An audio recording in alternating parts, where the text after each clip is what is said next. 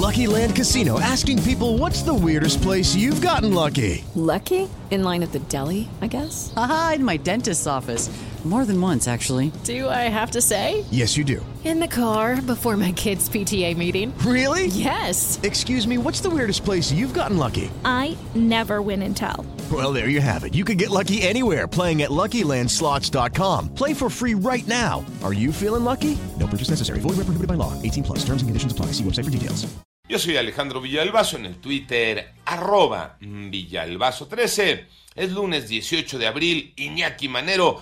Feliz cumpleaños atrasado, pero feliz cumpleaños, compañero. Muchísimas gracias, compañero. Muchísimas gracias. Un abrazo y gracias a todos los que también, aprovechando para agradecer a todas las personas que nos felicitaron ayer por esta vuelta al sol. Gracias de verdad. Bendiciones. Vámonos con el panorama COVID. La cifra de muertes a nivel mundial por COVID-19 ya llegó a 6.198.470 personas. En tanto, el número global de casos alcanza ya los 504 millones 580 mil 731 de acuerdo con datos de la Johns Hopkins. Y el Centro de Ingeniería Genética y Biotecnología de Cuba informa que los estudios clínicos de su candidata vacuna nasal contra COVID-19 llamada Mambisa, ya llevan tres vacunas los cubanos, por cierto, han arrojado resultados positivos, por lo que se propondrá como dosis de refuerzo.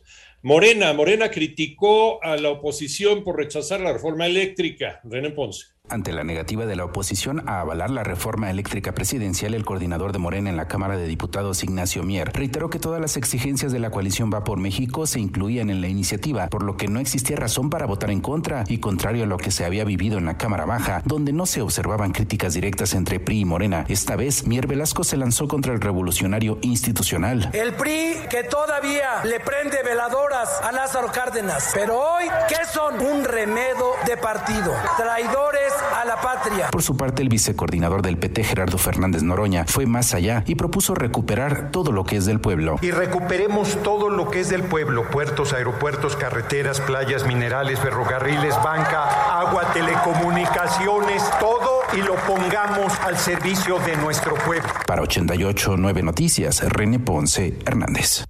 Vámonos al panorama nacional. Perla Magali, una joven de apenas 15 años de edad, fue encontrada sin vida luego de haber sido reportada como desaparecida en Tamaulipas. De manera precisa, los agentes localizaron los restos de esta menor en un ejido cercano al municipio de Yera. En tanto, Mario Escobar, padre de Devani Susana Escobar Basaldúa, reveló que la Fiscalía General de Justicia de Nuevo León le dio a conocer 15 videos. Estos alientan su esperanza de encontrarla con vida. Por otra parte, ocho hombres fueron detenidos por su probable relación con el homicidio de una familia cometida en Tultepec, Estado de México, el pasado 10 de abril. En estos hechos, ocho personas fueron asesinadas y de estas cuatro, cuatro eran menores de edad.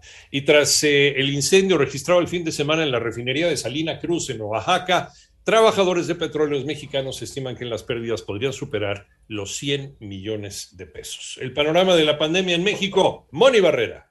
La Secretaría de Salud informó que ya son 5.727.668 casos confirmados de COVID por la notificación de mil casos nuevos en un día y seis defunciones más en las últimas 24 horas, lo que suma 323.944 fallecimientos. El informe técnico diario reporta 28% menos de contagios de COVID-19 en comparación con la semana previa. En los últimos 14 días, 4.651 personas presentaron signos y síntomas de la enfermedad y representan el 0.08 de los casos registrados durante la emergencia sanitaria. En 889 Noticias, Mónica Barrera. En el panorama internacional, el Ministerio de Defensa ruso aseguró que al menos 23.367 combatientes del bando ucraniano han muerto en el conflicto, incluidos militares, miembros de la Guardia Nacional y mercenarios extranjeros.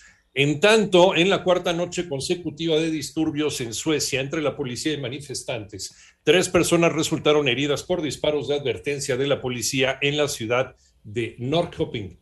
Los enfrentamientos se desataron luego de que el líder de la extrema derecha, Rasmus Paludan, decidiera quemar un Corán el jueves pasado y más de 20 personas resultaron heridas ayer en enfrentamientos entre palestinos e israelíes en la explanada de las mezquitas de Jerusalén y sus alrededores. Los judíos pueden entrar a la explanada a determinadas horas, pero no rezar en ella desde 1967.